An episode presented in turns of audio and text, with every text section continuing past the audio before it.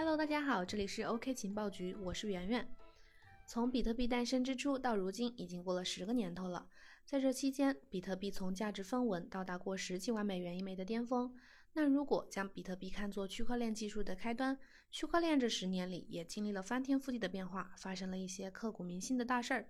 俗话说，以史为鉴，可以知兴替。今天要讲的是比特币历史上最大的疑案，也可以说是丑闻——门头沟事件。迄今为止，它仍然是圈内从业者们回顾比特币历史绕不开的一个大事件。门头沟的崛起与兴盛、退场和后续发展，见证了比特币最辉煌的崛起，也见证了整个由弱小到壮大的加密货币行业。那么，门头沟事件为什么会成为比特币史上最大的疑案呢？下面圆圆就给大家讲讲这个事件的始末。门头沟是历史上第一个也是最大的比特币交易所的一名。经历了几年辉煌的时刻，在二零一四年宣布破产倒闭，跌落神坛。他最近一次被关注到是在今年年初，因为债权人资金分配的问题再次成为了大众焦点。二零一九年三月二十日，日本东京地方法院发布了关于门头沟的调查报告，披露了门头沟的巨量财富，并表示债权人和赔付计划在确认中，预计在五月到六月之间，债权人将得到第一轮赔偿。把时间推移到二零一零年，我们来看看这个昔日的霸主是如何诞生的。二零一零年二月，电驴之父 Jade 当时为了宣传纸牌游戏 The Far Wilds，建立了门头沟网站。后来，Jade 无意间在网站上看到了一篇关于比特币的文章，心血来潮，决定把网站升级为可供用户交易比特币的在线平台。于是，在二零一零年七月十七日，史上第一个比特币交易所门头沟就这么诞生了。这标志着比特币真正开始流入了市场，意义十分重大。二零一一年二月九日，比特币在门头沟上的价格首次达到了一美元，引发了一波比特币交易高潮。门头沟的新用户和交易量也因此激增。然而，据说是因为无暇顾及业务，Jade 三月将网站卖给了居住在日本的法胖。那时候，门头沟也还是个普通的中小平台。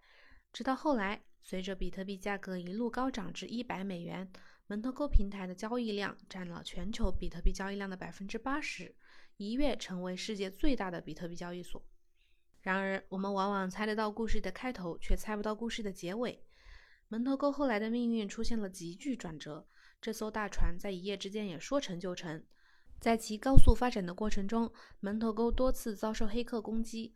二零一一年六月，门头沟首次遭受大规模黑客攻击，丢失了价值八百七十五万美元的比特币。一三年四月，还经历了一次全球范围针对主要比特币交易机构的 DDoS 攻击。不过，这些都还没有触及到门头沟的根基。带来致命一击的导火索是二零一四年年初。短时间内出现了数千个提现延迟的帖子，网上还流传出了一份文件，称门头沟被黑客窃取了七十四万四千四百零八枚比特币，加上平台自身的十万枚比特币也被盗，合计丢失了将近八十五万枚比特币。根据当时的币价，这波损失约有四亿美元左右。得知消息的用户一下炸了锅。很难相信自己放在平台的币一夜间灰飞烟灭，一些投资者甚至跑到门头沟东京办公室索赔维权，门头沟从此站上了生死存亡的十字路口。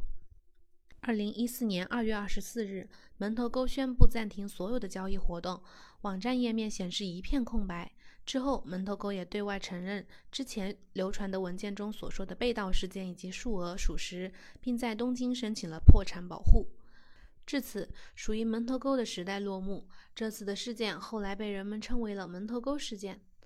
它之所以成为比特币历史上的最大疑案，就在于这八十五万枚比特币失窃的原因一直是一个谜：是真的被黑客窃取了吗？还是门头沟的监守自盗？网友们找出了各种揣测的证据，但至今尚无定论。如今，经过长达五年的马拉松式调查，门头沟的巨额现金资产与加密货币资产被公布，且会用于分配给当时遭受巨大损失的受害投资者作为赔偿。法胖也因为篡改财务记录罪名成立，被判处二点五年有期徒刑，缓刑四年。人们的疑虑和担心这才随之消散一些。在比特币诞生十年后的今天，监管已经在日益完善，但即便如此，对整个加密货币行业来说，加密货币的安全问题始终是悬在用户、投资者和交易所头上的一把达摩克利斯之剑。网络安全公司 CipherTrace 去年十月发布的一份报告显示，二零一八年前九个月，因为黑客入侵，平台丢失的加密货币总价值高达九点二七亿美元，是整个二零一七年的二点五倍。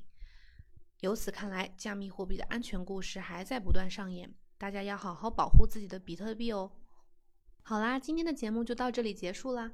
之后我们会不定期为大家解读区块链历史上的一些重大事件，也欢迎大家留言告诉我们你想了解的话题。这里是 OK 情报局，我们下期见。